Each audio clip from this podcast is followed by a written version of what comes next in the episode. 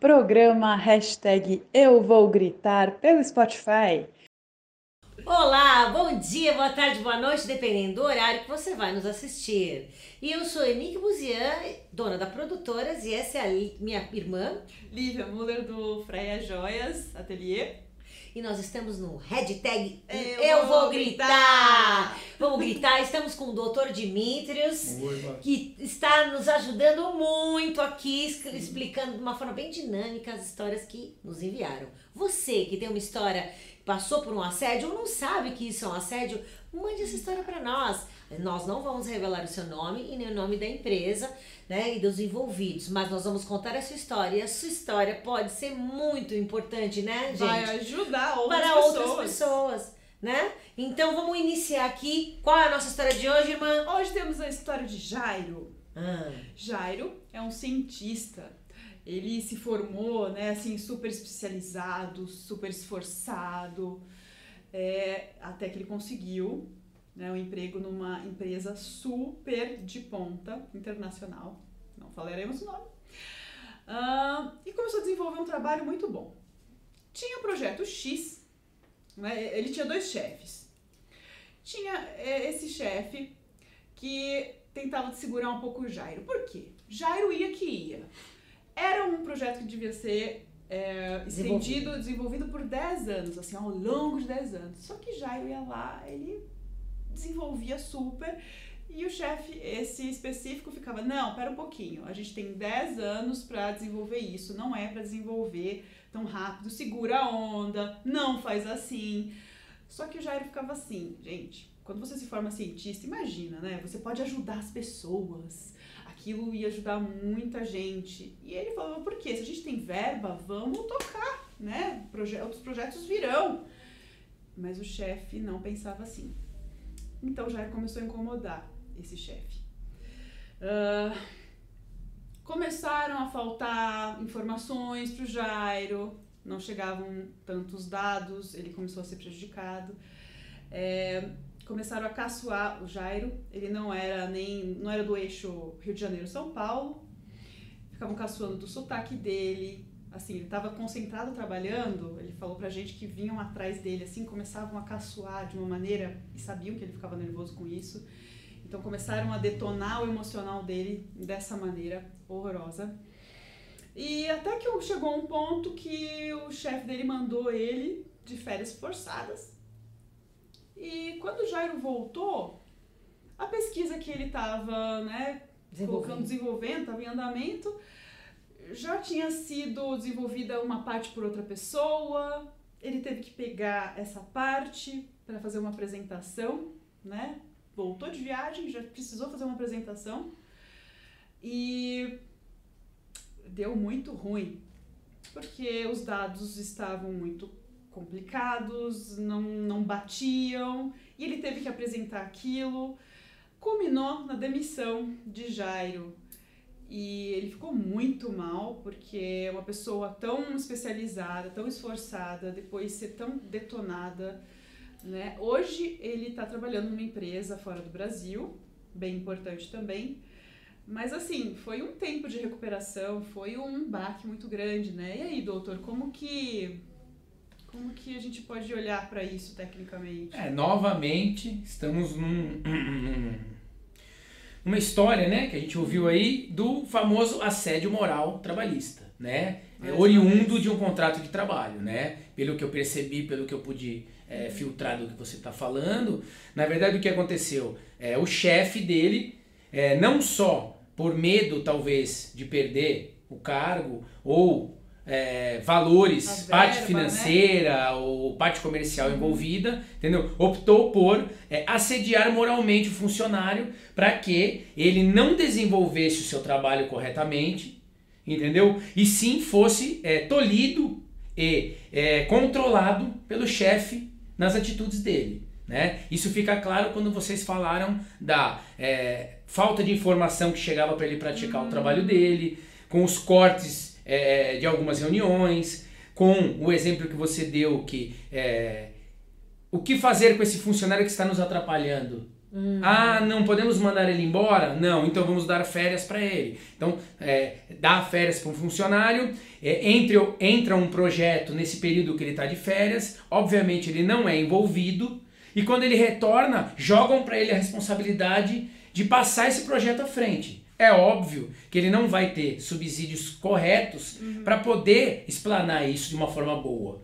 Né? E isso vai gerar no quê? Num, é, numa apresentação, num projeto falho e, por consequência, na é, na humilhação dele como profissional perante os outros colegas. É, porque né? ele estava alegando que ele estava é, seguindo uma velocidade mais do que eles esperavam. E, e, e mostrando é, o fracasso, vamos dizer, dele, mostra, tipo, você não sabe nada, não Sim, era nada de, é volta para trás. É né? exatamente isso. É, é, não podemos deixar que essa pessoa produza para que ela não, não tenha é, é, não seja reconhecida do jeito que ela deve. Por quê? Porque não há interesse ali. Não sabemos se o interesse é comercial da empresa ou do próprio do próprio patrão, né? Do próprio é, chefe dele ali naquela área, uhum. né? Por, pode ser por motivos pessoais ou não, mas de qualquer forma ele é, fica caracterizado o assédio pela forma e pelas, pelas pelos cortes, né? e pela impossibilidade, vamos dizer assim, né, mais claro, pela impossibilidade de deixarem ele exercer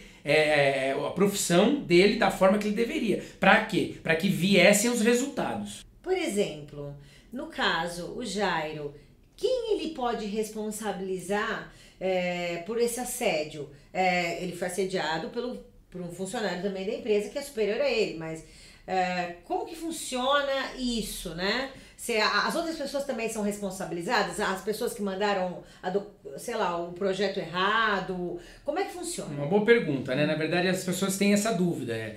Mas e agora? É meu chefe? Como que eu faço? Então, o que tem que ser esclarecido é o seguinte: toda vez que um superior, em nome da empresa, comete um assédio, a responsabilidade é da empresa. Tá? Então a empresa responde pelas atitudes dos seus funcionários. Tá. tá? Aí já me questionaram e provavelmente vocês vão questionar também. Poxa, mas e se a empresa vai falar que não sabe? Exato. Então a empresa, se ela for omissa, ela também responde. Porque a empresa, uma das responsabilidades da empresa é manter um ambiente de trabalho onde as pessoas possam desenvolver corretamente suas funções. Então, se ela foi omissa, ela responde da mesma forma, tá? Entendi. Mas, por exemplo, é, esses outros setores, né, que também se envolveram. Na hora, né, se, o, se o Jairo quiser é, pleitear isso, né? É, na verdade ele vai pleitear, hum. é, é, provavelmente numa rescisão de contrato, né, algum dano moral pelo assédio, e é o que eu disse, ele vai responsabilizar a empresa. Porém, se houve alguma coisa particular entre ele e algum funcionário, uhum. talvez não caiba nessa discussão uhum. é, de contrato de trabalho. Tá? Pode sim estender isso para uma outra área. Mas geralmente envolve, independente de setores, envolve o contrato como um todo. Então quem vai responder é mesmo é, é a empresa. Pode sim ser levado à discussão é, em alguns nomes, uhum. mas no geral é um contrato só. Entendi. E é um processo só? É um processo só. Se ele for relacionado ao assédio é, e, a, e, a, demissão dele, é, vai envolver, como eu disse, todas as pessoas é, que cometeram né, o suposto assédio e vai ser um processo só. Tá? E assim, o Jairo, assim como muitas outras pessoas, ele se tocou do que estava acontecendo, o assédio, só depois, eu né? Acho que ele nem teve noção. É, ele não Entendi. A gente falando assim fica tão óbvio, né? Mas quando a gente passa por isso, gente, não, não tem essa obviedade toda. E agora que ele já está restabelecido em outro emprego, é possível fazer alguma coisa ou já passou, é. já foi, já era? Toda, toda ação e omissão, ela tem um período para ser discutida, né? No caso dele, no contrato de trabalho, após a demissão dele, como vocês colocaram aqui pra gente, ele tem um período onde a lei permite que ele vá discutir esse assunto, ah. né? No caso trabalhista, em tese, geralmente é a prescrição de dois anos. Dois então, anos. da data que ele sai, ou é mandado embora, ou pede conta, independente de como foi a rescisão dele, uhum. se deu, né? Ele tem os dois anos para discutir esse assunto, tá? Obviamente, eu sempre reforço, com provas e tudo mais. Por quê? Porque é, isso já vem acontecendo uhum. durante um mês, dois certo. meses, três meses. Então, as pessoas que a gente sabe que é uma grande dificuldade, quando elas identificam isso dentro de um ambiente de trabalho, elas têm que ir é, se munindo de provas ou de pessoas que acompanham o acontecimento para que lá na frente isso possa ser provado.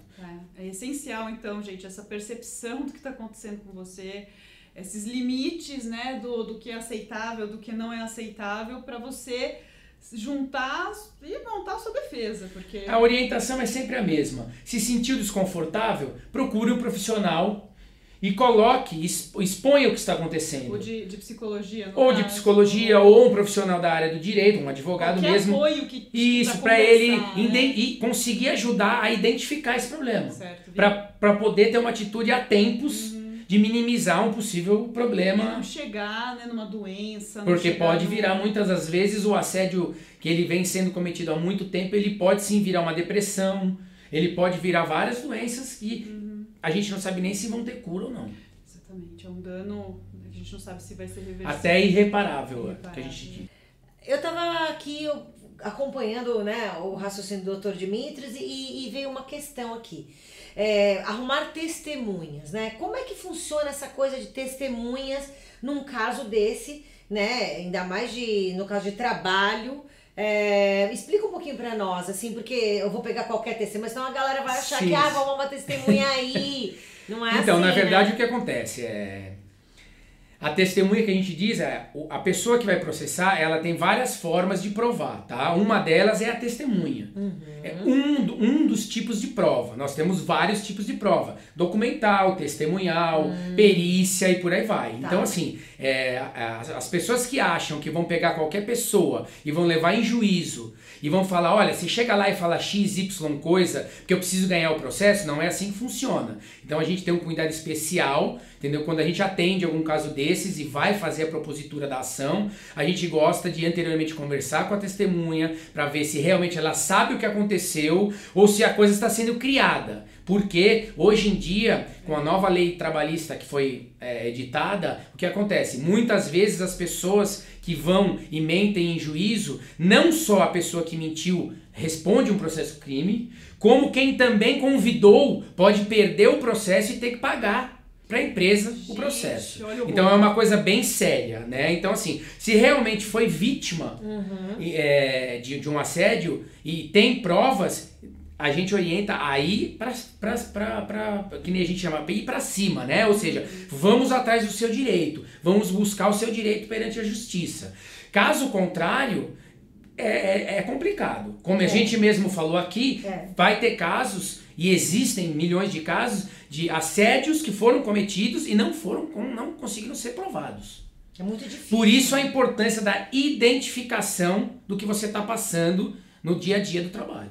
Sim. Isso é muito importante, Ficar né, gente? atento e colher essas provas. É, e também é, tem os dois lados da moeda, como a gente falou. Não adianta você querer forjar uma, uma, um- Não, uma testemunha que você pode. É. Fica pior a coisa, tá? Exatamente. Então, é pra fazer é quando realmente aconteceu Sim, e se claro. você tem a testemunha, né? Sem dúvida. Que é difícil.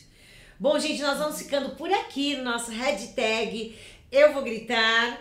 E aqui embaixo vai estar passando os contatos do Dr. Dimitrios. Se vocês tiverem alguma dúvida, quiserem consultá-los, vai ter e-mail, vai ter telefone de Então, é uma escritório, disposição. né? E muito obrigada. Muito obrigada. muito obrigado a vocês Tá mais sendo uma super vez. Tá sendo dinâmico. É. ótimo. E a gente está Que bom. esclarecendo outros pontos que é muito importante. O importante é a gente mostrar que tem vários tipos de histórias que também são assédios. Ou a gente vai trazer uma hora uma que não é assédio. Não é uma boa ideia? Ah, é verdade. Porque aí a gente Pode pode, comparar, também fazer é. uma comparação. Isso. Não é? Bom, Ok. gente, muito obrigada. A gente fica por aqui. Obrigada, doutor Dimitrios. Obrigado Obrigada, minha irmã. Obrigada, E irmã. sigam a gente no canal, se inscrevam Bora! e venha contar essa história que a gente não vai falar seu nome. Até tá? mais. Tchau!